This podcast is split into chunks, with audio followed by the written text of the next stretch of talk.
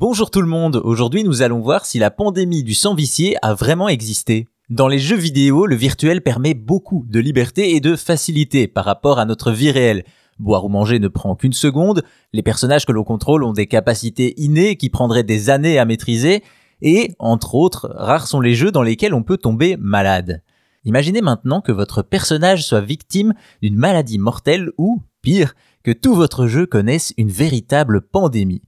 Ça ressemble à un scénario de film catastrophe, n'est-ce pas? Et pourtant, c'est ce qui s'est passé dans le célèbre MMO-RPG World of Warcraft avec la pandémie du sang vicié. On revient donc en 2005, une époque où le jeu de Blizzard attire déjà plusieurs millions de joueurs, et en septembre de la même année, une mise à jour du jeu ajoute une nouvelle aventure, le raid de Zul'Gurub.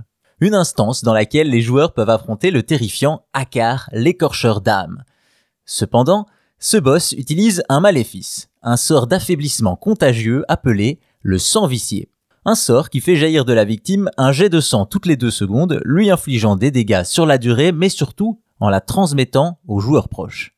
Véritablement mortel pour les joueurs encore faibles, le sang vicié ne devait pas sortir du niveau. Ça, c'était en théorie, car en pratique, un bug a fait que les familiers, les créatures qui accompagnent les joueurs, étaient des porteurs sains et ont donc propagé la contagion hors de la zone.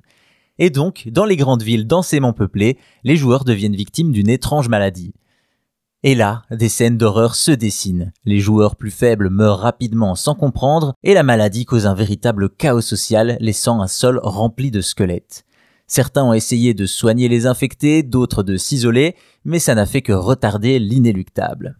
Les employés de Blizzard ont bien essayé d'instaurer des mesures de quarantaine, mais qui ont été inefficaces du fait de la contagiosité de la maladie et du comportement de joueurs qui ne les respectaient pas.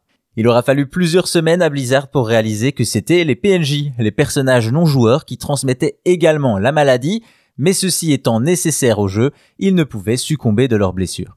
Il aura donc fallu réinitialiser les serveurs pour corriger le bug et empêcher Akar, l'écorcheur d'âme, de contaminer de nouveaux familiers, le 8 octobre 2005, la pandémie du sang vicié est devenue un souvenir et un sujet de recherche puisque cet épisode de WoW est devenu un sujet d'étude pour mieux comprendre l'épidémiologie des maladies infectieuses dans les groupes sociaux.